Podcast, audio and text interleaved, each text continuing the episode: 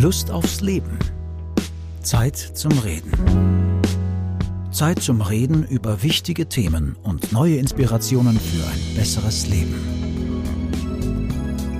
In dieser Folge spricht Lust aufs Leben Chefredakteurin und Podcast-Host Christine Pelzel-Schehoga mit dem Arzt und Bestsellerautor Rüdiger Dahlke über ganzheitliche Leitlinien für ein gesundes und erfülltes Älterwerden, mit denen man nicht früh genug beginnen kann. Und wir beginnen auch gleich. Zuvor aber möchte ich Ihnen wieder einmal für Ihr großes Interesse an unseren Themen danken und ich freue mich, dass die beliebte österreichische Frauengesundheitsmarke Gynial nun Partner unseres Podcasts ist. Nach dem Jingle geht's gleich weiter. Wenn aus einem Bauchgefühl ein Kinderwunsch entsteht und aus dem ersten Tritt ein kleines Wunder wird, dann ist Mama Genial die beste Begleitung für ein geniales Bauchgefühl, für Sie und Ihr Baby. Mama Genial, vegane Schwangerschaftsvitamine, von Kinderwunsch bis Stillzeit, mit nur einer Kapsel täglich. Hallo, liebe Hörerinnen und Hörer. Neben mir hat bereits mein heutiger Gast Platz genommen dessen Bücher mich seit meinen Anfängen als Journalistin, also eigentlich fast 30 Jahre, begleiten und ja auch irgendwie prägen. Seine beiden Erstlingswerke Krankheit als Weg und Krankheit als Symbol waren für mich immer Nachschlagwerke, um körperliche Symptome zu deuten. Also wenn ich zum Beispiel wieder mal einen Schnupfen erwischt habe, dann habe ich dort gelesen, ah, offensichtlich habe ich gerade die Nase voll von etwas oder diese lästigen Nackenverspannungen. Ja, was sitzt mir jetzt im Nacken oder was lastet auf meinen Schultern und so weiter. Mit diesen Büchern gilt er als Gründer der ganzheitlichen Psychosomatik. Ja, und jetzt ist er hier. Herzlich willkommen, Dr. Rüdiger Dahlke. Ja, hallo, Frau Pelzer-Scheruga. Ja, ich glaube, ich brauche Sie gar nicht groß vorstellen. Sie sind ja den meisten Gesundheitsinteressierten in Österreich und auch über Österreich hinaus ein Begriff haben unglaublich viele Fans. Ich habe erst jetzt gesehen auf Instagram und das ist ja gar nicht so ihre Plattform, wie ich mir vorstellen kann. Da folgen ihnen derzeit fast 90.000 Menschen aber äh, sie polarisieren auch. Sie haben immer polarisiert, sie polarisieren heute noch ähm, und von Kritikern wird ihnen manchmal auch ein bisschen so Pseudowissenschaftlichkeit vorgeworfen und wie sie auch in ihrem neuen Buch, auf das wir ganz ausführlich zu sprechen kommen werden, selbst schreiben, werden sie auch ganz gern in Schubladen gesteckt, wie zum Beispiel der Vegan oder der Fastenpapst oder auch der Esoterik-Guru. Äh, was viele vielleicht nicht wissen, Sie sind in Ostberlin geboren, jetzt unglaubliche 71 Jahre alt, was man Ihnen in keinster Weise ansieht. Sie haben in München Medizin studiert, waren immer viel auf Reisen wo sie ihren Zugang auch zur Spiritualität vertieft haben und sich Kenntnisse in Naturheilverfahren, Psychotherapie und Medizin erarbeitet haben. Sie haben über 70 Bücher geschrieben, darunter viele Bestseller. Über einige davon durfte ich auch berichten in Lust aufs Leben. Ja, insgesamt wurden die in 28 Sprachen übersetzt. Und vor gut 20 Jahren, ich glaube 2010 war es, haben sie das Seminar- und Gästezentrum Tamanga in der Südsteiermark gegründet und ich glaube, dort leben sie auch seit 2012. Ist das richtig? Da habe ich zeitlang gelebt, ein paar Jahre. Jetzt seit vier Jahren lebe ich eigentlich in Zypern, aber arbeite immer noch in Tamanga. Also ungefähr vier, fünf Monate gebe ich Seminare in Tamanga. Die übrige Zeit bin ich dann mehr in Zypern.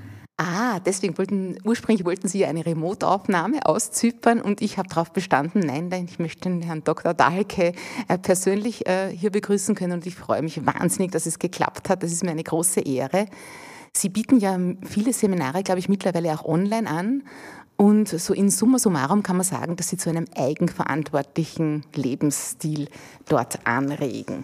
Das war jetzt das Wichtigste von meiner Seite in Kürze. Heute sind Sie aus einem ganz speziellen Grund hier. Sie haben nämlich wieder einmal ein neues Buch geschrieben, das heißt Gesund und glücklich älter werden. Es ist im Arcana Verlag erschienen. Ja, und das klingt jetzt zunächst mal so, als wäre diese Folge nur was für die Golden Age, wie ja Menschen, ich glaube, so ab 50 gerne genannt werden. Aber, und das kann ich jetzt schon sagen, weil ich in Ihr Buch zur Vorbereitung auf das Interview natürlich schon reinlesen durfte, die meisten Impulse, die Sie darin verraten, sind wirklich jederzeit und in jedem Lebensabschnitt umzusetzen. So, und jetzt lasse ich aber Sie zu Wort kommen und wir starten gleich mit der ersten Frage. Wann, Herr Dr. Dahlke, in Ihrem Leben haben Sie sich das erste Mal gedacht, jetzt bin ich aber wirklich alt? Das war eigentlich in einem Seminar. Das war in einem Seminar. Wie ich 60 wurde, hatte ich auch ein Seminar, da habe ich das gar nicht fühlen können noch. Aber wie ich 64 wurde, haben sie dieses Beatle-Lied gespielt, When You're 64. Oh, ich bin und, ja so ein Beatles-Fan. Entschuldige, dass ich jetzt unterbreche, aber Sie vielleicht auch, auch, oder was? Nein. wie schön. Und da habe ich wirklich dann so gemerkt, während des lief, erstmal war ein volles Seminar, Haufen Leute, und ich habe wirklich so gemerkt, naja, jetzt bin ich alt. Aber 64. Woran, woran haben Sie das genau gemerkt? Einfach an dem Lied. Dieses Lied habe ich immer mit so einem großen, habe es gern gemacht, auch wie fast alle Beatle-Lieder, aber mit einem großen Abstand irgendwie so betrachtet. Ich bin ja also aus der Hippie-Generation und wir haben ja so gesagt, trau niemanden über 30 und dann waren wir 30 und äh, dann plötzlich so ist das Lied und den Text, den ich ja schon lange kannte und so, der mich gar nicht berührt hat in dem Sinne, plötzlich habe ich so gemerkt, ja genau, jetzt, jetzt ist es. Und habe mich wirklich deutlich einfach während dieser paar Minuten während dem Lied schon mal alt gefühlt. Da gibt es ja diese Zeile, Will you still need me? Will you still feed me when I'm 64? Äh, so das ist, dieses Gefühl, werde ich jetzt noch gebraucht? War es das Gefühl? Ja, also auch so beziehungsmäßig haben wir gedacht, ja, ich bin eigentlich ziemlich alt. Ohne dass ich das so groß gefühlt habe bis jetzt. Und seitdem ist es irgendwie mehr präsent eigentlich. Also ich weiß nicht, ob es da einen Zusammenhang gibt, ich glaube eher nicht, aber bald darauf habe ich das erste Mal in meinem Leben Jetlag gehabt, als jemand, der so viel rumgeflogen ist. Ich habe immer gedacht, Jetlag, das ist was für Leute, die sich tolle Reisen leisten können und dann auch darüber jammern wollen. Mhm. Aber plötzlich bin ich dann einmal bei einer Ärztereise dann in Yokohama aufgewacht, habe die Nacht nicht geschlafen, aber das war ich gewohnt, eigentlich oft einmal eine Nacht durchzumachen und bin auf einer Parkbank wie tot eingeschlafen bei minus vier Grad. dann habe ich so richtig gemerkt, was ist das?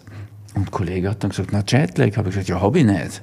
Und dann haben wir so daran erinnert, wie oft ich habe Allergiker vor mir sitzen gehabt, die gesagt haben, das wie Allergie, aber ich habe keine, Herr Doktor. Und ich muss sagen, doch, Sie haben jetzt eine. Und ich musste mir auch sagen, okay, Jetzt weiß ich, was Jetlag ist. Mhm, habe ich übrigens schon mit 30 gehabt, als ich das erste Mal nach Amerika geflogen bin. okay, äh, in Ihrem Vorwort ähm, äh, sagen Sie auch, es gibt jetzt nicht das eine Geheimnis, wie wir gesund und glücklich älter werden können. Aber Sie haben offensichtlich da ein paar ganz äh, spannende Codes geknackt, sonst würden Sie nicht so aussehen. Und nennen auch gleich im Vorwort einige Faktoren, die zu einem langen, gesunden Leben beitragen, wie zum Beispiel vegan essen, gutes Wasser trinken, sagen Sie Meditation, Kurzzeitfasten. Ich glaube, Sie verzichten ja aufs Frühstück. Mhm. Genau. Genug Sonne, fand ich auch spannend. Und vor allem natürlich das Feuer der Begeisterung bewahren. Jetzt, wenn Sie diese Tipps geben, was macht Sie so sicher, dass die wirken? Und vielleicht können wir auf diese einzelnen Aspekte schon kurz eingehen. Also, das mit der Begeisterung ist, glaube ich, ein entscheidender Punkt. Ich habe wirklich das Glück gehabt, dass ich relativ bald aus der Schulmedizin insofern aussteigen konnte, als ich dann in meinem Krankenhaus arbeiten musste. Ich habe mich wieder auf ein, wie soll man sagen, ja, Hippie-Niveau runterbegeben und habe einfach meine Weltreise gemacht und habe mir die Medizin angeschaut, die mir wirklich gefällt. Das habe ich mit Begeisterung auch gemacht. Hatte auch so eine Offenheit, dann lieber Journalist zu werden, bevor ich das weitermache, was ich dann in der Klinik erlebt habe. Habe mich dann allerdings wieder begeistert für Naturheilkunde und so weiter. Habe auch immer und das ist, glaube ich, auch, was die Kritiker relativ verrückt macht. Ich habe mehr Studien im Kopf als die meisten Schulmediziner und kann die auch zitieren und kann und denke auch ziemlich wissenschaftlich auf der einen Seite. Es ist nur so, dass die Wissenschaft ziemlich andere Dinge herausfindet, als in der gängigen Medizin verbreitet werden. Das ist eine Pharmamedizin, die inzwischen völlig zum Büttel der Pharmaindustrie geworden ist. Und die Wissenschaft sagt oft ganz andere Sachen. Also Johannes Huber macht auch sowas hier, Professor Dr. Dr. Der war auch Johannes schon zu Huber. Gast bei mir im Podcast. Also der hat zum Beispiel mal die Freiheit sich genommen, all die Studien rauszusuchen, die wissenschaftlich belegen, warum ein guter Mensch zu sein so gesund ist. Mhm. Und lauter solche Dinge, die ja nicht populär sind in unserer Medizinwelt. Mhm.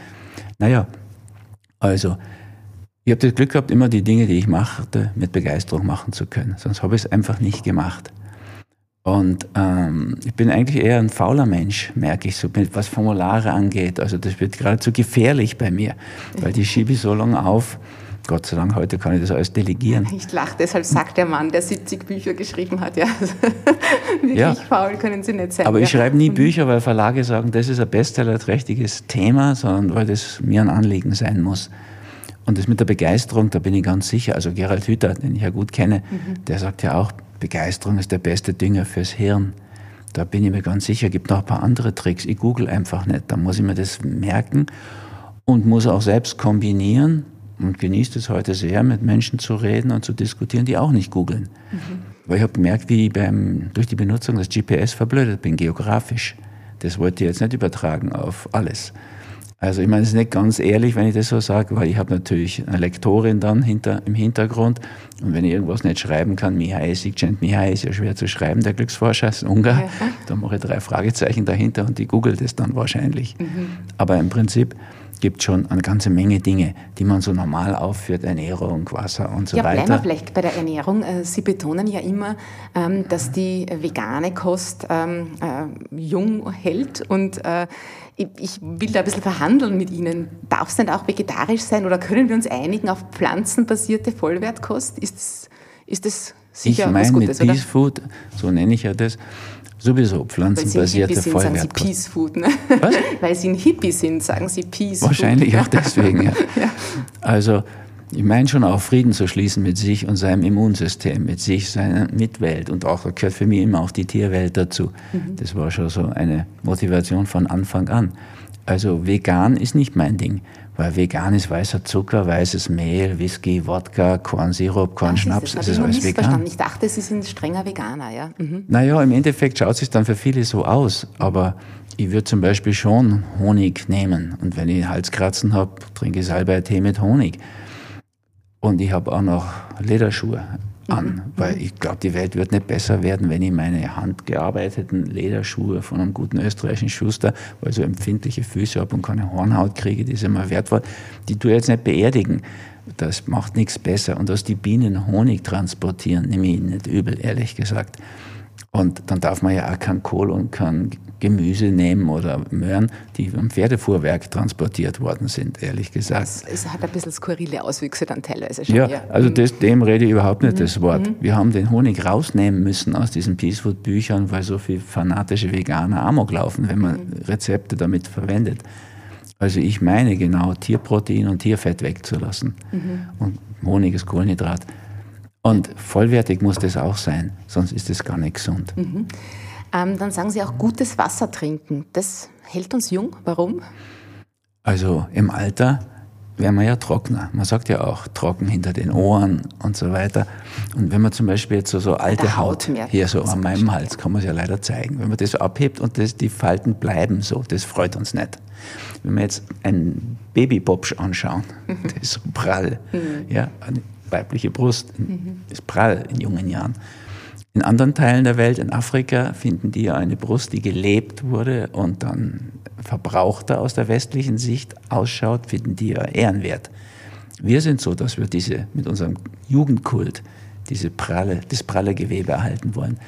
Jetzt, wenn du genug Wasser trinkst, dann hast du schnell mal eine Tendenz, so faltig zu werden. Die Buschleute habe ich noch ziemlich original kennengelernt in der Nami-Büste und Kalahari. Also die haben praktisch kein Wasser in der Kalahari, die trockenste Wüste der Welt. Die müssen Wurzeln ausgraben und das abschaben und dann pressen und dann kriegen sie ein paar Tropfen Wasser. Die schauen mit 40 aus, wie bei uns Menschen mit 80 und 90. Seitdem die Buschleute aber an fließendes Wasser angeschlossen sind, seitdem werden die auch viel älter und schauen nicht so alt aus mit 40, weil sie nicht so Falten kriegen. Also wir brauchen Wasser im Gewebe und wir lieben pralles Wasser. Wie viel trinken Sie Gewebe. pro Tag Wasser? Ja, auch gar nicht so viel. Ich habe das mal vor ewigen Zeiten beim Baldur Preimel angefangen. Da haben wir da vom Wasser der Weltmeister gesprochen. Zwei Liter, haben wir gesagt. Und zwei Liter ist jetzt für jemanden, der Peace Food, pflanzlich vollwertig isst, überhaupt kein Problem, weil ja schon in der Nahrung so viel drin ist. Stimmt, ja. Also das Obst ist, und Gemüse steckt ja ganz viel Wasser, ja. und ich- wir machen in Tamanga, was ja in einer Weingegend liegt, Gamlitz, Weinstraße, machen wir auch bei Fastenwandern und Wein auch einmal Weinproben natürlich.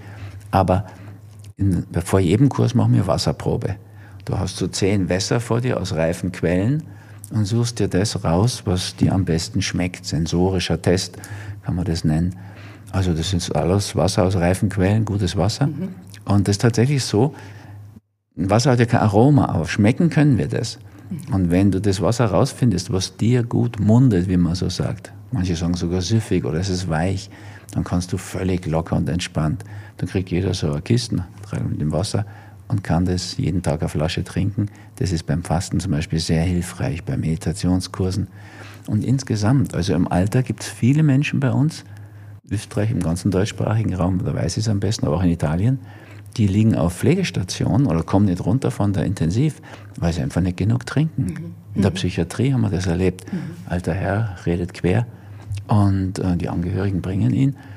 Und wir Jungen haben uns dann so aufgespielt gegenüber den alten Psychiatern, die brauchen doch jetzt kein Neuroleptikum, da reicht ja Wasser, das ist ja total exekiert, also ausgetrocknet. Ja, ja. Beidseits haben wir gleich Infusionen gelegt, in der frühen Begeisterung.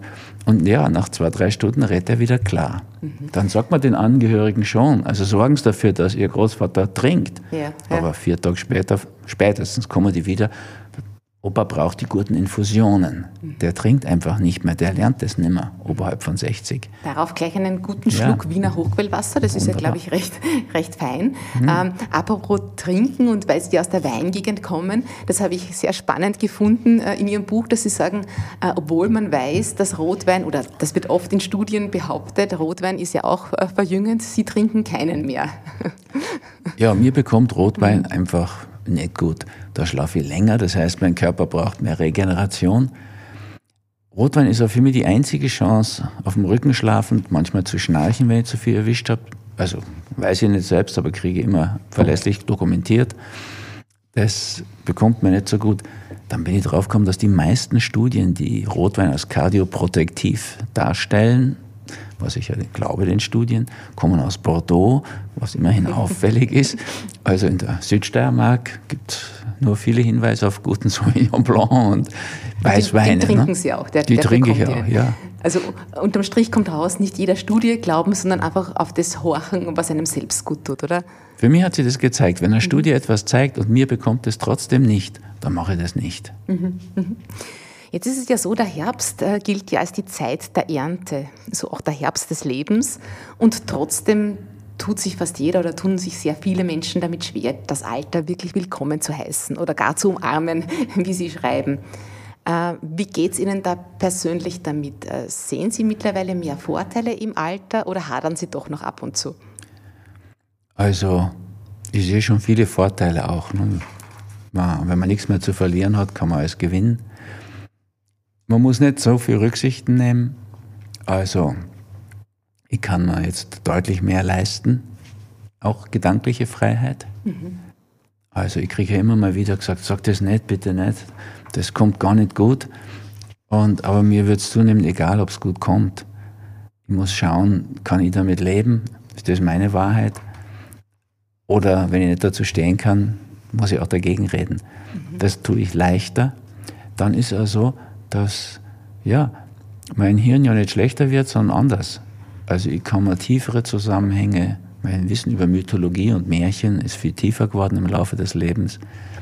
Und ich habe nicht mehr dieses, also früher hatte ich so ein fotografisches Gedächtnis, da war Sprachenlernen ein Heimspiel. Aber das ist nicht mehr, das stört mich auch. Mhm. Jetzt bin ich in Zypern, möchte natürlich Griechisch reden mit denen, aber es fällt mir wirklich schwer. Ich müsste es jetzt lernen, wie das Mitschüler immer machen mussten. Mhm. Und da habe ich überhaupt keinen Bock dafür. Aber jetzt habe ich da natürlich so eine Neos-Uhr, dann spiele ich mir das unter die Haut.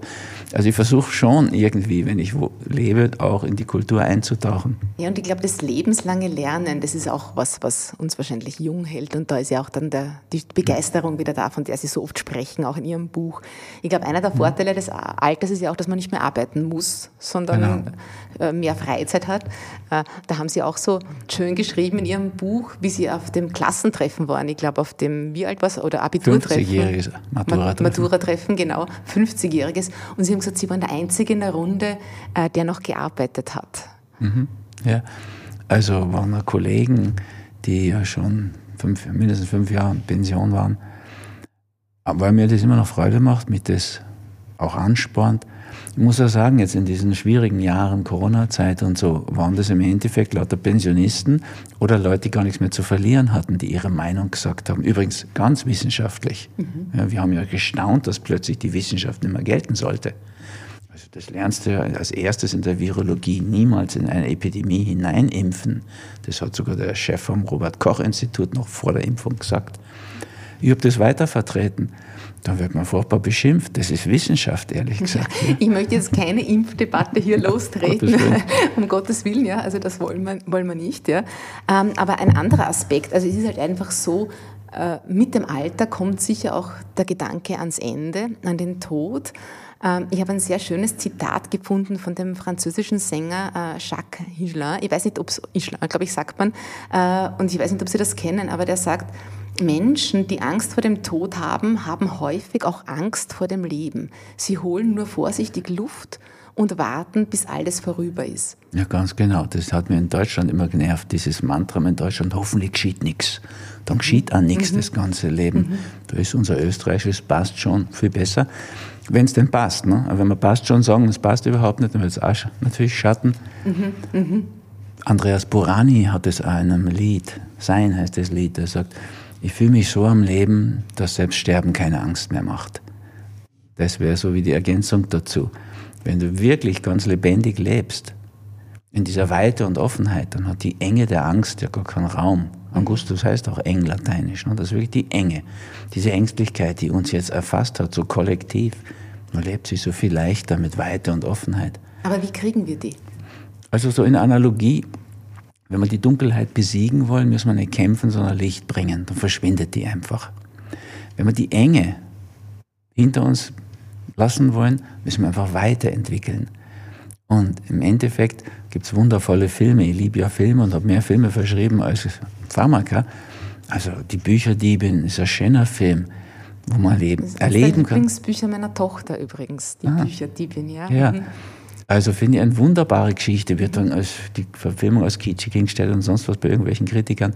Aber für jemanden, der mit dem Tod nicht ausgesöhnt ist, ist das ein wundervoller Film, weil der nimmt dich so mit und du, ohne dass du es richtig merkst, am Ende ist klar, das, der Tod hat die Geschichte erzählt. Früher hat man gesagt, Gevatter Tod oder. Freund Hein, dass wir so ein Wahnsinns, eine Wahnsinnsaversion und Angst vor dem Tod haben, mhm. ist, glaube ich, einzigartig in unserer Kultur. Und das kommt nicht aus dem Christlichen raus, das kommt eher aus dem Kapitalistischen heraus und dieser Materiebezogenheit. Ja, wahrscheinlich auch, weil der Jugendkult ja bei uns eine ganz große Rolle spielt. Ähm, das, es ist, gilt ja eigentlich nur als gut und schön, was jung ist, was, wo man was leisten kann, wo man nur gut aussieht. Ähm, und da jetzt sich mit dem Tod auseinanderzusetzen, ist natürlich ähm, zunächst einmal sehr, sehr hart und, und, und äh, sich der Endlichkeit bewusst zu werden. Also ich kann mir schon vorstellen, dass da Menschen auch Angst davor haben. Sie haben gar keine Angst vor dem Tod.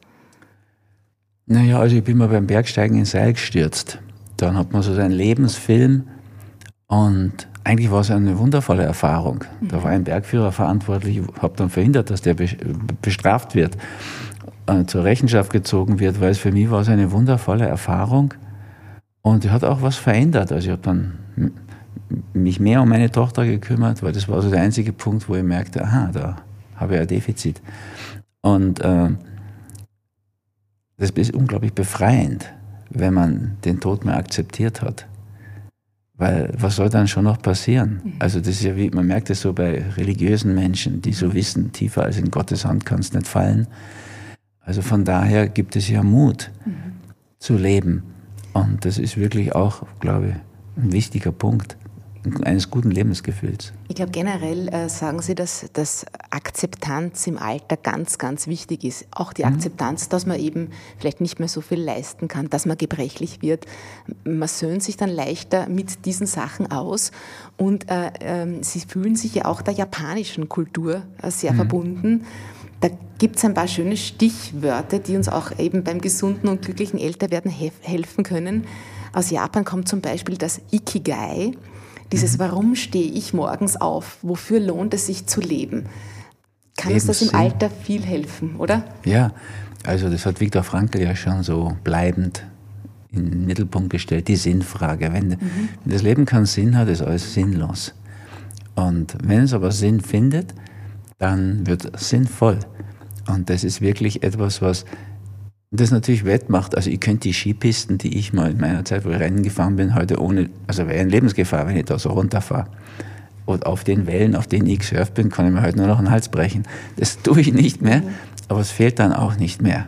Also ich habe viel Zeit da verbracht, auf Skipisten und auf Wellen, aber jetzt ist das vorbei und da bin ich ja ganz froh. Das mhm. habe ich mhm. bis zu einem gewissen Grad so perfektioniert und kann das gut loslassen. Also ich bin heute sogar froh, dass ich da nicht beitrage zur Verschandlung unserer Berge sozusagen. Aber manches wird auch schwieriger, das ist keine Frage. Also mein Gleichgewichtssinn ist nicht mehr so, wie der mal war. Mhm. Ich kann noch ausdauermäßig einiges, aber ich muss ja auch keine Bundesjugendspiele mehr irgendwie bestreiten oder gewinnen oder so. Aber warum stehen Sie auf? Was ist sozusagen Ihr Ikigai? Haben Sie da eine Antwort drauf? Ja, ich habe ja sogar so eine Liste vor der Kiste, also was noch gemacht gehört. Und da ist so ein wichtiger Punkt, ist einfach so dieses, die spirituelle Verwirklichung, die Befreiung, die Erleuchtung, das Christusbewusstsein oder Buddha-Bewusstsein, gibt so viele Worte. Also ich habe solche Erfahrungen auch gemacht bei den Meditationen, die ich so mache. Sie meditieren ja auch sehr viel, glaube ich. Gell? Aber ich hätte es gerne so auf den Punkt gebracht. Also wenn Sie jetzt aufwachen in der Früh, gibt es da sowas, wo Sie sagen, ah, das mache ich heute oder das, das, auf das freue ich mich? Das gibt es fast immer, oder? Ich versuche es mir zu organisieren, ehrlich gesagt. Also mhm. wenn ich ein Buch schreibe, ist es immer spannend, weil da bin ich in diesem Prozess und freue mich auf die Fortsetzung oder eine Ausbildung gebe oder so etwas. Mhm. Das, ist, das hat ja von sich aus so eine Dynamik, da weiß ich schon, beim Einschlafen denke dran, beim Aufwachen, wie, wie geht es weiter. Ich bin jetzt nicht so der Typ, der sich vorbereitet oder so Stichworte macht, das war ich noch nie. Aber ich tue das sozusagen in meinen Gedankenwelten bewegen.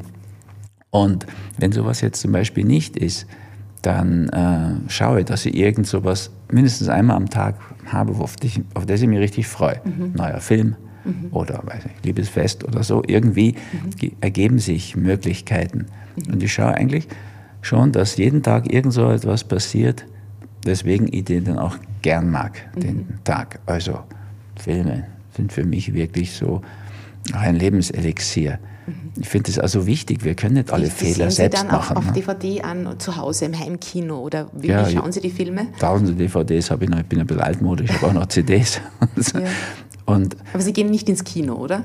Ja, wenn sich eine Gelegenheit ergibt, ging ich sogar gerne ins mhm. Kino. Mhm. Aber es ist immer seltener geworden, ehrlich gesagt, weil ich meistens abends irgendwie dann doch was anderes, noch Schöneres zu tun habe oder Vorträge mache oder so. Aber Kino fand ich so Lichtspiel, Theater ist eine schöne Idee, mit Licht zu spielen. Und Filme sind Illusionen, das ist mir schon klar. Aber wir können uns so viel beibringen. Eben Groucho Marx hat das gesagt, das Leben ist zu kurz, um alle Fehler selbst zu machen. Du kannst so lernen aus den Fehlern der anderen. Was ist denn Ihr Lieblingsfilm? Da gibt es eine ganze Reihe. Früher war es immer die Möwe Jonathan, war so ein ganz wichtiger Film.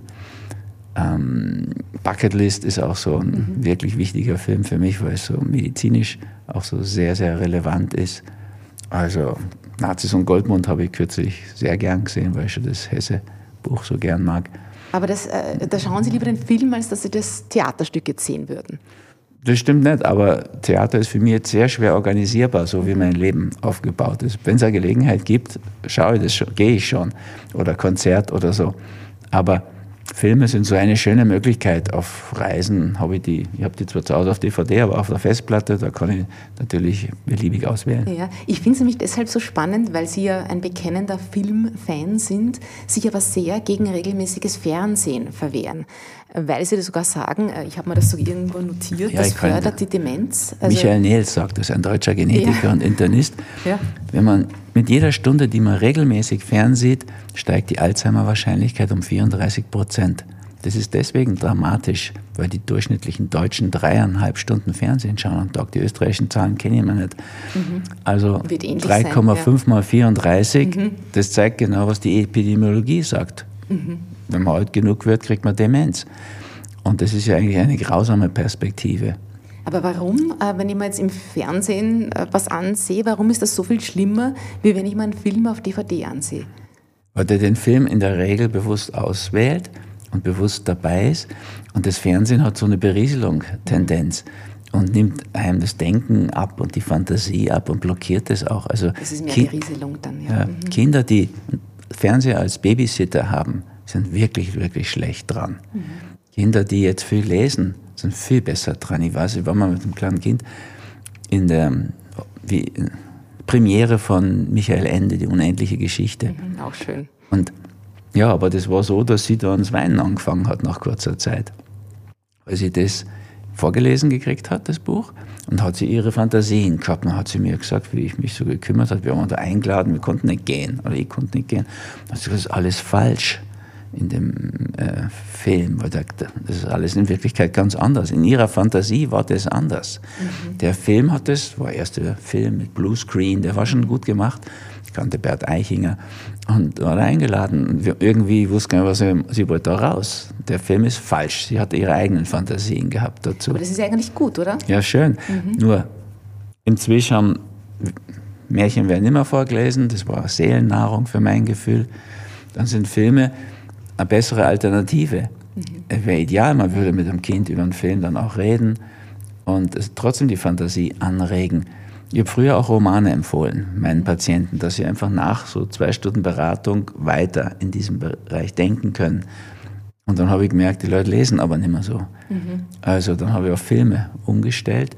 Das sind leichter konsumierbar, ja. Ja, 90 mhm. Minuten, das schaffen dann die meisten schon. Mhm. Und auch gern. Also diese Spielfilmtherapie jetzt oder Hollywood-Therapie, das sind zwei Bücher mit vielen Filmen, die ich sehr schätze, die mir auch geholfen haben und die helfen auch vielen anderen. Mhm.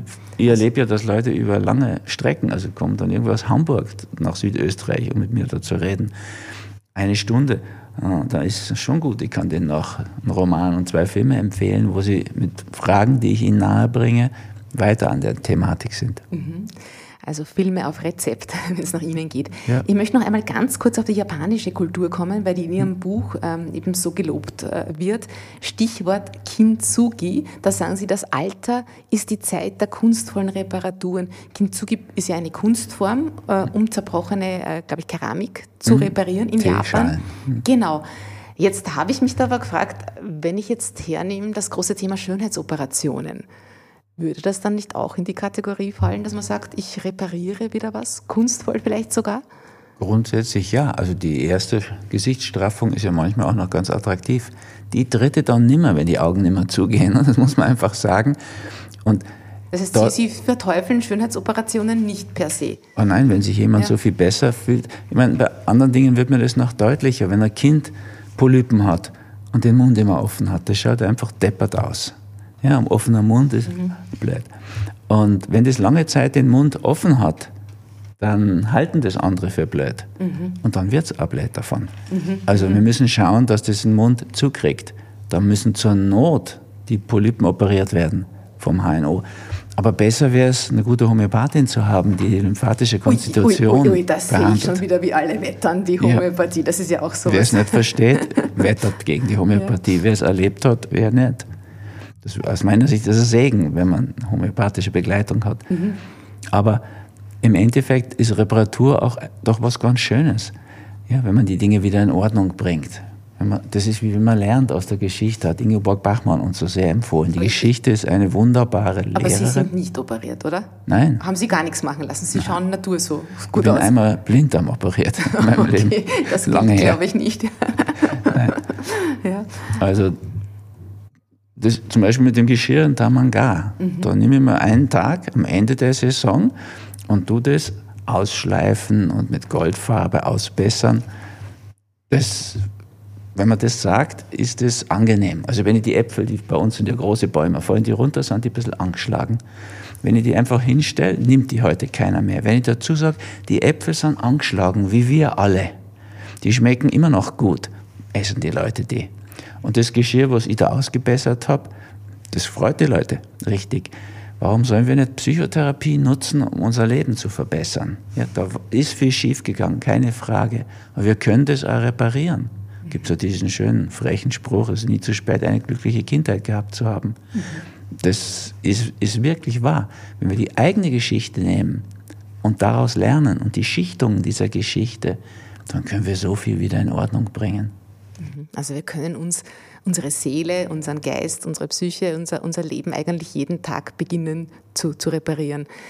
Schwierig ist, glaube ich, da oft, wo fange ich an? Also ich kann mir vorstellen, je älter man wird, umso mehr Verletzungen und so weiter schleppt man mit. Und ähm, dass man da dann noch einmal sagt, jetzt beginne ich da von vorne oder das, das, äh, dieser Antrieb, glaube ich, fehlt schon vielen Menschen. Also von vorne ja. kann man natürlich ja gar nicht beginnen, aber da, wo man ist, kann man sich abholen. Mhm. Gibt auch einen wunderschönen Film, About Time, alles eine Frage der Zeit. Mhm. Da wiederholt er jeden Tag, weil er hat diese magische Möglichkeit, in der Zeit zurückzugehen. Wir können das auch. Wir könnten jeden Tag abends nochmal Revue passieren lassen. Wer das mal einen Monat macht, wird merken, er kann viele Dinge freundlicher, gelassener, besser machen. Und wenn du das einen Monat lang machst, wirst du merken, es gibt immer weniger zu verbessern und immer mehr passt, weil du dich von Anfang an beim nächsten Tag schon anders einstellst, freundlicher damit umgehst. Mhm. Ja, wir haben ja viel Gelegenheit, grantig zu sein, raunzig oder freundlich. Und wir fühlen uns einfach viel besser, wenn wir diese freundliche Ader in uns rausholen. Und das können wir mit so einer einfachen Geschichte, der Film kann das wunderbar zeigen, also auch einer der Lieblingsfilme, anregen. Mhm.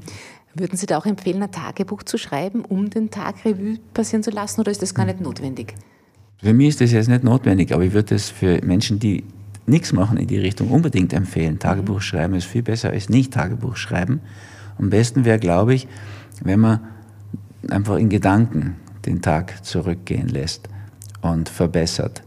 Weil wenn man Tagebuch schreibt. Denke ich da konkret? Keine Ahnung, heute in der Früh einen Kaffee getrunken, dann war ich in der Arbeit. Also alles, was da so kommt, oder gibt es was, worauf man besonders achten sollte? Ich lehre immer so den ersten aufsteigenden Gedanken wahr und wichtig zu nehmen. Und dann kriegt man so ein bisschen eine Hierarchie da hinein. Ja, also es sind äh, immer wieder Dinge, die hochdrängen, weil sie wichtig sind, wenn man den ersten Gedanken wahrnimmt. Das ist überhaupt das Schöne Möglichkeit, Bewusstsein zu entwickeln. Ja, wenn man nicht nur dem Intellekt glaubt, sondern dem ersten aufsteigenden Gedanken. Man sagt es doch auch, die Liebe auf den ersten Blick, das ist mhm. irgendwie mehr wert als das, was die Eltern gesponsert haben sozusagen. Wir haben eine Brauerei, die haben eine Brauerei, braut's was. Das ist die alte Methode. Wir wollen ja das heute so gar nicht mehr. Ja, der erste Gedanke ist oft ein guter Gedanke, mhm. Ein guter Impuls. Mit dessen Hilfe kann man das ganz schön machen, wenn man so zurückschaut. Und der geht ja meistens mit einem Gefühl einher, dann dieser Gedanke. Ähm, wenn das aber jetzt kein so schönes Gefühl ist, dann lohnt es sich trotzdem dabei zu bleiben oder da hinzuschauen, auch, oder? Auch wieder Tricks. Du kannst einfach wie im Traum, diese REM-Phasen, wenn sie die Augen bewegen, das kannst du auch bewusst machen. Ja, wenn es was Unangenehmes nochmal durchleben musst, dass du einfach von die Augen scheibenwischerartig hin und her gehen lässt. Das ist auch eine spezielle Psychotherapie-Richtung in Deutschland den Psychiatern vorbehalten. Das kann jede Mutter in einer Minute lernen. Und das ist sehr hilfreich. Ja, wenn man die Augen zu hat, die Augen bewegt, kann man auch seelisch anstrengende, belastende Dinge viel leichter nochmal durchleben. Und dann auch die positivere Alternative dazu leben. Also, also das eigene Drehbuch dann zu schreiben, neu, quasi von diesem Tag. Ja. Und das in jedem Alter. Ich möchte jetzt noch weil die Zeit doch schon fortgeschritten ist, äh, auch noch auf die typischen Alterskrankheiten zu sprechen kommen. Wir haben Alzheimer und Demenz schon ein bisschen an, angesprochen. Äh, weltweit leiden ja über 55 Millionen daran. Das ist ja wirklich das große Vergessen, wie Sie auch sagen in Ihrem Buch. Ähm, Alzheimer, Demenz, woran hindert und wozu zwingt uns dieses Krankheitsbild, um das gleich einmal in Ihren Worten zu formulieren? Hm. Also es zwingt uns in ganz unerlöster Weise in den Augenblick zu kommen, weil das Gedächtnis verschwindet. Ihr könnt natürlich auch bewusst bei der Meditation in den Augenblick kommen. Das kann ja bei allem machen. Die Deutschen bereiten sich jetzt darauf vor, gegen Putin anzufrieren. Naja, ich könnte meine persönliche Eiszeit machen und einfach kalt duschen nach jedem Duschen morgens. Dann reduziere ich die Zeit meiner Erkältungskrankheiten um 50 Prozent. Ah, wirklich? Also Sie glauben, wenn man in der Früh kalt duscht, dann äh, ist man gegen Erkältungen nicht. gewappnet? Es gibt eine niederländische Studie, die das belegt. ich frage deshalb nach, weil ich mache das jetzt seit einiger Zeit. Wir haben so eine Gartendusche und ich hm. gehe wirklich äh, jeden Tag raus in der Früh und dusche mich mal kurz ab. Ja, und äh, am Anfang war es schon sehr eine Überwindung. Mittlerweile liebe ich es einfach. Ich bin hm. gespannt, ob ich heuer einen Schnupfen kriege. Aber 50 Prozent, das ist ja so, kann sein, kann nicht sein. Ne? Ja, also, es ist aber schon irgendwie aus meiner Sicht ganz gut. Wenn man pflanzlich vollwertig sich ernährt, reduziert sich die Brustkrebswahrscheinlichkeit nachweislich um 50 Prozent. Ich wüsste nichts anderes, was das mhm. kann, mhm. ehrlich gesagt. Genau. Und da gibt es ja viele Beispiele aus genau. der Wissenschaft. Jetzt kommen wir wieder zum Alzheimer zurück, jetzt sind wir ein bisschen abgeschweift. Genau. Also das sich selbst im Augenblick verlieren, in den Tag hinein leben, das es sich treiben lassen, das sollte man ganz bewusst tun im Alter. Ist das richtig? Das ist spirituelle Praxis. Ne? In der Meditation. Die würde dann auch vorbeugen äh, oder würde wahrscheinlich wieder 50-50, aber möglicherweise dazu beitragen, dass man dann Alzheimer nicht wirklich bekommt. Da gibt es ja Studien, die Dale Bredesen-Studie, berühmter Psychiater, UCLA ist die renommierte Universität von Kalifornien, zehn Alzheimer-Patienten, die hat er alle mit verschiedenen Lebensstilveränderungen konfrontiert. Neun werden wieder gesund, einer ist nur deutlich gebessert. Das spricht sie nicht rum bis zum ORF, ehrlich gesagt. Und die machen eine Sendung über Alzheimer, die ist total depressiv, depressiv endend. Aber die gibt es, die Studie. Es gibt die Fingerstudie mit 200 Teilnehmern, es gibt die Nonnenstudie. Aber ich frage jetzt andersherum, was hindert ältere Menschen dieses sich im Augenblick verlieren? Warum können die das nicht mehr? Man muss ja das, das auch fragen. Warum, was, was hindert die daran? Ja, da sind schon die Jungen betroffen. Wir lernen ja schon in der Grundschule ein schreckliches Programm gegen diesen archetypisch weiblichen Pol. Spiel nicht, träum nicht, fantasier nicht, tanz nicht aus der Reihe. Ja? Konzentrier dich.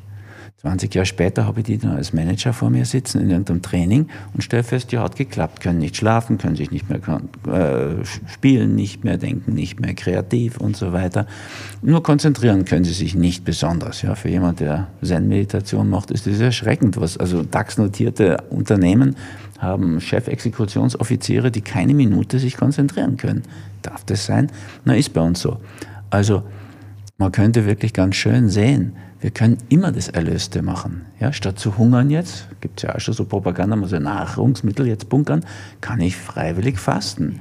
Also ich weiß, ich habe das mal neuneinhalb Wochen gemacht, kann ich gut ohne Nahrung auskommen. Ist ein viel besserer Schutz davor. Neuneinhalb Wochen ist halt schon sehr lang. Ja, da würde ich auch nicht mit anfangen. Ich würde mit einer anfangen. Ja? ja, ja. Aber es ist in vieler Hinsicht so, ja, vielleicht kann man nicht mehr so konsumieren. Naja, ich kann ja freiwillig verzichten.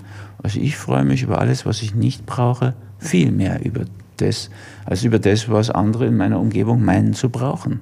Also übersetzt jetzt auf Alzheimer, vielleicht kann ich nicht mehr so denken, äh, also lass es sein und bin mehr im Jetzt. Wäre ein bisschen wieder zum Kind, oder? Das innere Kind wieder erleben, wäre der springende Punkt dabei.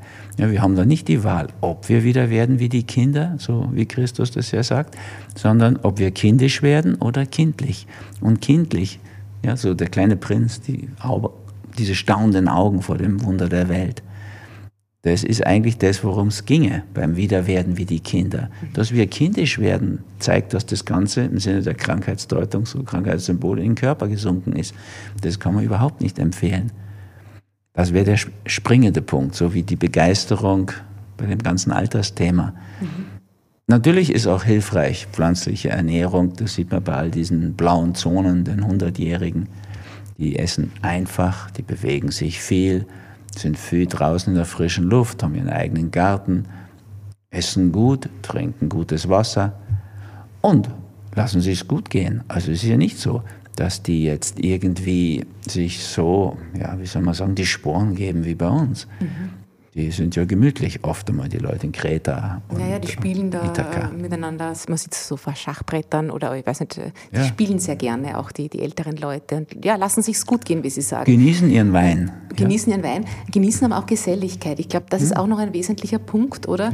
Ja. Äh, diese Alterseinsamkeit äh, trägt wahrscheinlich auch zur Demenz bei. Also hm. gesellschaftliche Kontakte, Freundschaften pflegen äh, ist wahrscheinlich auch essentiell, oder? Da kommen wir her. Wir kommen aus der Gemeinschaft. Das kann man ganz einfach einfach sehen, wenn die in den Höhlen gelebt haben, da sind sich ja alle einig. In den Höhlen ist es eiskalt, die haben alle gekuschelt. Mhm. Und nicht nur mit irgendeinem, wo es die Kirche erlaubt. Die gab es ja damals noch gar nicht. Also da ist Oxytocin entstanden, dieses Beziehungshormon. Früher hat man Stillhormon gesagt. Ja, das ist ein wichtiges Hormon. Und da kann man noch ein paar andere finden. Serotonin, das Wohlfühlhormon, das bräuchte man halt einfach. Mhm. In Wien haben sie jetzt einen Schnurrgenerator bei der Universität entwickelt, weil das Schnurren von Katzen ist gesund. Das ist jetzt bewiesen wissenschaftlich. Ah, jetzt gibt es den Generator. Ich würde ja sagen, besser ins Tierheim gehen, eine lebendige Katze holen, die kann noch besser schnurren. Und ist Haben dann Sie auch dankbar. eine Katze? Ich ja, viele. Ich habe eine, hm. lieb sie heiß. Ah, das ist gut, das, die hält uns auch jung. Genau. Äh, ähm, sie haben die Ernährung angesprochen und ähm, sagen ja dann, wir brauchen Honig im Leben statt im Kopf. Ist es wirklich so, dass Zucker Alzheimer und Demenz fördert? Ja. Zucker führt einfach zu diesem metabolischen Syndrom, das führt zur Insulinresistenz und die führt dann zu Diabetes 2. Und Alzheimer ist Diabetes 3, wie viele sagen. Das ist Insulinresistenz im Kopf. Mhm. Das Gehirn verhungert bei Alzheimer.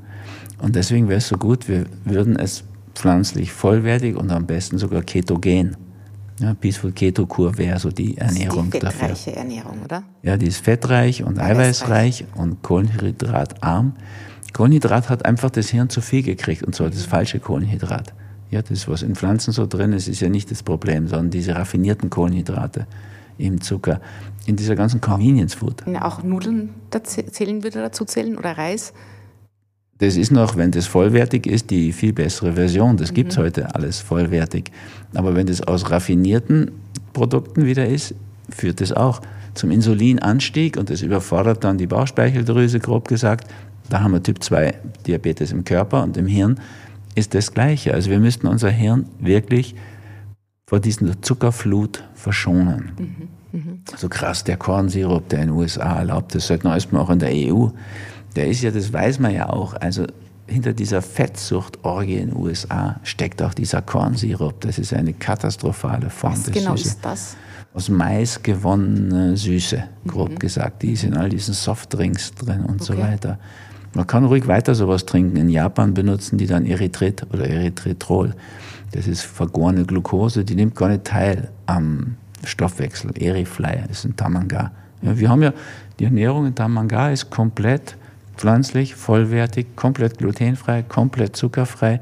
Aber es sind wunderbare Nachtische, die sind gesüßt dann mit Erifly. Das gibt es einfach. Mhm. Wir könnten uns da intelligenter, vernünftiger, gesünder und in der Konsequenz dann auch glücklicher mitversorgen. Genau.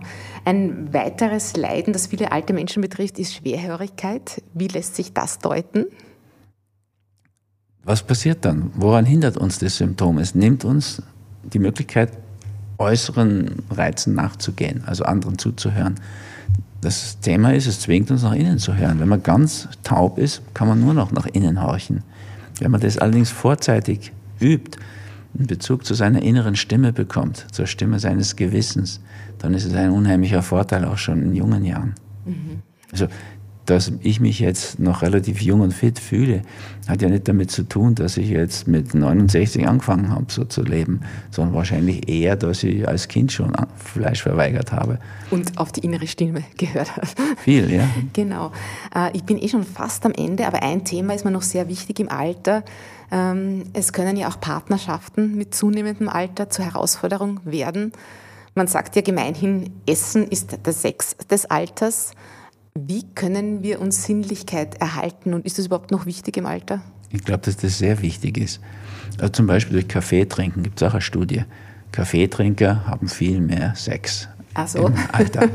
Aber durch Fantasien. Wir können das natürlich am Leben halten, die Lust Aber bitte, wie hängt, muss ich jetzt einfach, wie hängt das zusammen? Das wissen wir überhaupt nicht, ehrlich gesagt. Bei manchen Sachen wissen wir, dass Kaffeetrinker haben weniger Parkinson. Das ja. wissen wir jetzt, weil der Kaffee bringt die Verdauung in Gang und Parkinson entsteht im Darm. Wir wissen das nicht bei der, aber in mehreren Studien ist es als Nebeneffekt rausgekommen. Ja, das hat man das mit abgefragt und dann stellt man das fest. Wir wissen das nicht. Veganer sind auch immer intelligenter. Bei jeder Studie kommt das raus. Wir wissen nur nicht, ob die Intelligenteren erst vegan werden oder ob die besser durchbluteten veganen Hirne einfach einen besseren IQ produzieren. Das sind ja Studien, die sind ja oft nicht, dass sie sie kausal verständlich machen, die Zusammenhänge, sondern sie zeigen einfach so eine Faktenlage auf. Gut, Kaffee gilt ja als das Genussmittel. Möglicherweise können Menschen, die ein gutes Sexualleben haben, auch gut genießen. Vielleicht ja, das ist die logische Erklärung, das die Erklärung gesagt. dafür. Ja. Aber man kann natürlich in seinen Fantasien leben auch. Ja, alle Menschen haben ja Fantasien. Statt die jetzt irgendwo für sich geheim zu halten, wäre es ja ideal, auch in jüngeren Jahren, wenn man, sich, wenn man die austauscht Und dann Sie in diese, meinen da jetzt sexuelle Fantasien? Oder? zum Beispiel, ja. Also wenn man sagt, Essen ist der Sex des Ja. Alters, macht es ja nur Fett, ehrlich gesagt, ja. Oder Genau, Blatt, wie wir sagen. Ersatzbefriedigung, ne? Ja, und bei uns wären ja auch viele ältere Menschen einfach dick. Und das könnte man, ich meine, Sex hat mit Bewegung auch zu tun. Ideal wäre natürlich, man würde in seinen jungen Jahren ausgedehnte Liebesfeste feiern lernen. Und seine Fantasien sind hilfreich dabei. Das heißt, hier die Fantasien ausleben und nicht nur träumen, sondern äh, das auch leben, meinen Sie. Wäre auch, habe ja vielen schon beraten, ist auch eine wunderbare Möglichkeit. Ansonsten die bürgerliche Treue funktioniert doch nicht. Wa- Was meinen Sie eigentlich mit Liebesfest? Das klingt so, wie wenn da mehrere involviert wären. Nein, können auch, aber ist das ja nicht Zwingendes. Also ich kann ja natürlich diese 10 Minuten Sexualität machen, die dann zu Prostatavergrößerung und Prostatakrebs führt. Aber das Und- ist nicht bewiesen, oder? Doch. Also ich meine, belegt man durch einfache viele, durch Fragen, aber man sieht es. Alle Organe, die sie nicht brauchen, fangen an, verrückt zu spielen, sich bemerkbar zu machen. Und wenn die Prostata, die soll ja Flüssigkeit produzieren. Ne? Also es glaubt doch, glaube ich, niemand ernsthaft, dass die Natur bei dieser zweitwichtigsten Geschichte der Erhaltung der Art die Flüssigkeit nur von der Frau produzieren lässt. Da gibt es kaupische Drüsen und die Prostata, die können das. Wenn das Ganze nur eine Viertelstunde dauert, kommen die überhaupt nie zum Arbeiten. Also wir wissen zum Beispiel, dass die Sheiks, die ja Harems zu betreuen haben, überhaupt kein Prostata-Problem haben. Aber bei uns ist das inzwischen eine Weil sie so viele Volkskrankheit. Frauen haben. Weil sie so viele Frauen haben. Ja, also auf jeden Fall viel Sexualität von ihnen gefordert ist. ähm, aber gut, es würde ja auch schon reichen, quasi das langsamer anzugehen. Und, und, äh, Low so Sex, ja, genau, wunderbar. Also es gibt viele Möglichkeiten. Aber man müsste dem Körper die Chance geben, das zu leben. Die einfachste Form, sicher keinen Brustkrebs zu kriegen, ist gleich nach der ersten Periode Kinder zu kriegen, sodass man mit 30 schon 15 Kinder hat und die alle gestillt zu haben. Aber gut, das ist ja nicht lebbar. Das ist nicht lebbar, ist völlig illusorisch, aber das stammt halt aus alter Zeit und wir sind halt alte Wesen. Und das würde den Brüsten garantieren, gebraucht zu werden. Ah, das können wir heute natürlich nicht mehr empfehlen, habe ich auch noch nie empfohlen.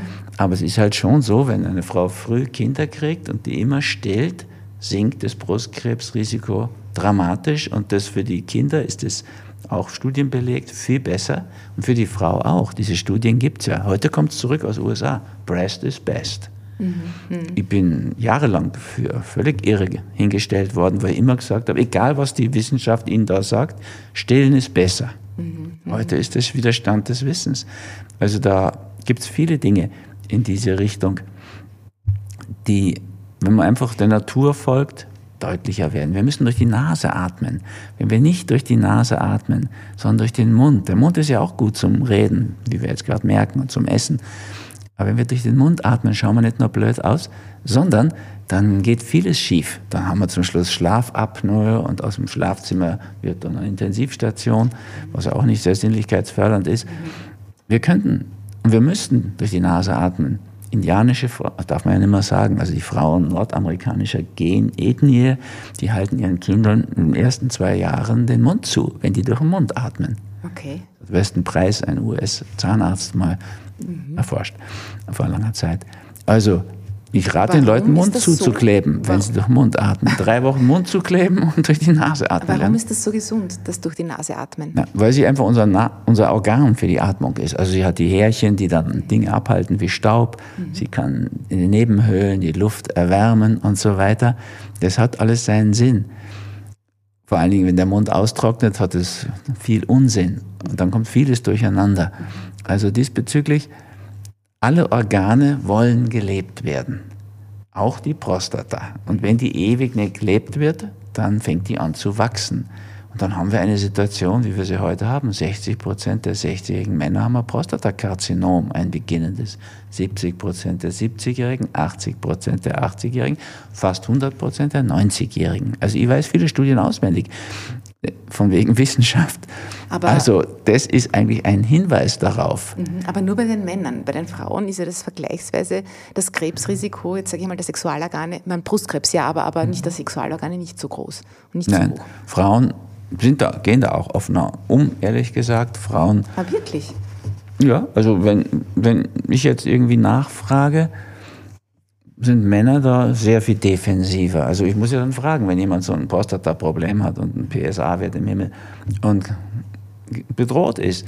Ja, ähm, warum, warum haben sie keinen Sex mehr? Ja, äh, keine Lust mehr. Warum nicht? Ja, sie hat zugenommen. Ja, sage ich, so wie Sie, 30 Kilo oder so? Nein, nein, sagt er, so viel nicht. Aha. Nur er, er will keine Veränderung. Das ist das Hauptproblem von Männern. Wenn die Frau dann mit 56 wie 56 ausschaut, ist er sauer, weil er hat sie mit 26 geheiratet und du hättest sie so bleiben sollen. Männer mögen keine Veränderung, haben sie auch nicht gelernt. Frauen sie sich selber auch verändern körperlich. Das schon, aber das wird dann geflissentlich übersehen. Mhm.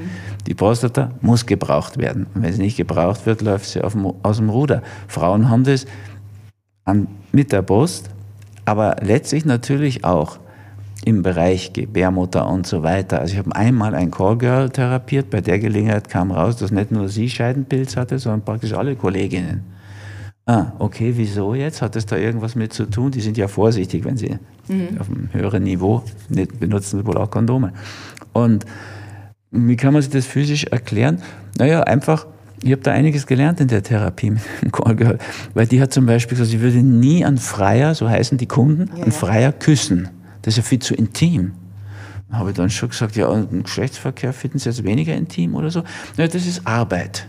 Mhm. Okay, das ist für sich, gehört eigentlich gar nicht, das ist wie abgespalten. Und Pilze leben dort, wo Tod, Totes ist.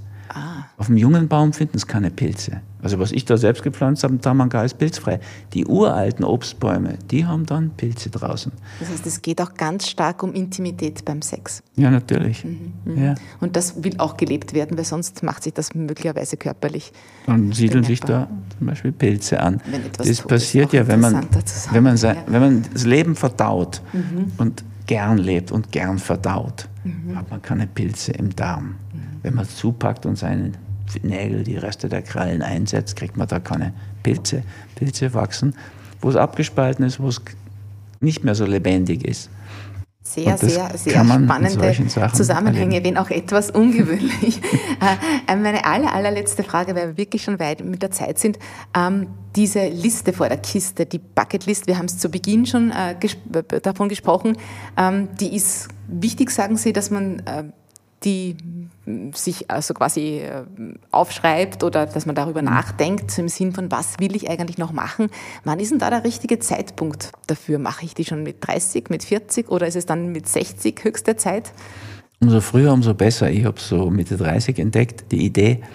Und dann hat mir dieser Film, das Beste kommt zum Schluss, Bucketlist eben noch animiert. Das ist mit Jack Nicholson, Jack oder? Nicholson, Morgan Freeman. Mhm. Und auch zu diesem Bild animiert, dass man sich vorstellt, man hat ein Terrarium, Aquarium, hat große Steine, mittlere, kleine und Kiesel und Sand. Wenn man das alles da reinkriegen will, muss man mit den großen Steinen anfangen. Also wir müssen eine Hierarchie haben. Das wäre wichtig bei der Liste. An meiner kann ich das so auch sagen. Also ich habe natürlich auch Befreiung, Erleuchtung draufstehen. Das ist noch offen. Aber das Aber sind ja alles so vage. Befreiung, Erleuchtung, klar will das jeder, so wie Glück oder Erfolg. Sollten da nicht so konkrete Sachen oben stehen? Für mich ist nicht, nicht so vage. Also ich habe ja. ja schon so Satori-Erlebnisse beim Sazen erlebt. Ich weiß ja schon, wie das ist. Nur hat es leider wieder aufgehört. Also das kann ganz konkret werden. Aber ich habe auch konkrete Dinge drauf. Einmal eine Saison im Baumhaus leben. Das, das wird, wollen Sie wirklich auch noch machen? Eine ganze naja, das Saison wird jetzt immer blöder, weil ich wollte ja eigentlich ganz oben in den Wipfeln dort. Und jetzt mit 71 kann ich mir dann schon überlegen, hm, wie wäre es denn, wenn ich es nicht so hoch baue? Dann darf man es in Österreich auch überhaupt nicht bauen, weil wir so Vorschriften haben, die das fast verhindern. Also, Wie kommt man überhaupt auf so eine Idee, dass man sagt, okay, ich möchte eine Saison im Baumhaus verbringen? ich habe das, das, mal in so einem, gibt so Wipfelwege, wenn man da auf der höheren Ebene durch Wälder geht. Das ja. kann man heute machen. Und das, dieses Schwingen hat mir so gefallen. Ich habe überhaupt einen Bezug zu diesen Schwebewiegen und allen schwebenden Dingen so im Wasser schweben im Thermalwasser. Ja, und, und, Sie würden dort auch kochen und, und, und äh, sich pflegen, also duschen, geht das ja wahrscheinlich gar nicht, oder? Doch, oder? das ist möglich. Also in Kalifornien haben wir wunderschöne Baumhäuser angeschaut. Die haben ja nicht so, also so enge Bestimmungen. Da ja, das ist so quasi Ihr großer Traum, dieses... Das ist nicht mein großer Traum, der ist der Befreiung zu finden, Erleuchtung viel größer. Mhm. Mein Traum war zum Beispiel Tamanga zum Erblühen zu bringen. Zentrum, mit Hilfe ja. meiner mhm. Partnerin ist, der Claudia ist das auch gelungen aber habe dann mal abgehakt. Das Schöne ist ja, dass man an seinem Geburtstag oder am Silvester dann die Liste rausholen kann und mal abhaken kann, was habe ich eigentlich im letzten Jahr geschafft. Das ist sehr befriedigend. Ich frage da deshalb so genau nach, weil ähm, einer meiner allerbesten Freunde, der bricht äh, jetzt dieser Tage in seinem alten Campingbus alleine nach Bangkok auf. Äh, und das war sein Traum. Der ist so alt wie ich, also Mitte 50. Und wir haben den gestern so verabschiedet und das ist wirklich erstaunlich. Der hat sicher fünf Kilo abgenommen, ein Strahlen in seinen Augen, weil er sagt, ja, jetzt ist der Zeitpunkt da und er sagt, er hat nur noch 20 Sommer, ja, so quasi, die er wirklich nutzen kann. Und das ist schon sehr ungewöhnlich. Der hat Frau, Familie zu Hause und er hat gesagt, er macht das trotzdem. Und es ist einfach zu sehen, wie der aufblüht. Und was ich damit sagen will, offensichtlich ist diese Begeisterung, diese, ich möchte noch etwas erleben, ich möchte noch etwas tun, glaube ich, ganz entscheidend, um jung zu bleiben. Ganz, ganz, ganz sicher, ja. Herr Dr. Dahlke, vielen, vielen Dank für Ihren Besuch. Ich, es war interessant, mit Ihnen zu plaudern. Ich kam auch manchmal sehr ins Staunen und Schmunzeln. Äh, ich hoffe auf alle Fälle, Sie konnten unsere Hörerinnen und Hörer für ein schöneres Altern, für ein Altern in Würde und Weisheit, auch Gelassenheit begeistern. Ich glaube generell Gelassenheit und auch Humor, da werden Sie mir zustimmen, ähm, sind ganz entscheidend, um glücklicher und zufriedener älter zu werden. Und in diesem Sinne nicht immer alles bitter ernst nehmen, ab und zu einfach mal laut lachen. Herzlich vielen Dank fürs Zuhören. Bis zum nächsten Mal. Danke. Wenn Ihnen diese Folge gefallen hat, empfehlen Sie unseren Podcast gerne weiter. Noch mehr Themen zu ganzheitlicher Gesundheit lesen Sie in Lust aufs Leben, Österreichs Magazin für achtsamen Lebensstil. Die neue Ausgabe erscheint am 20. Oktober. Sie erhalten das Magazin in der Trafik sowie in ausgewählten Supermärkten. Sie können aber auch ein Abo bestellen unter www.lustaufsleben.at/abo. Den Link dazu haben wir Ihnen auch in die Show Notes gepackt. Danke fürs Zuhören. Danke fürs Zuhören.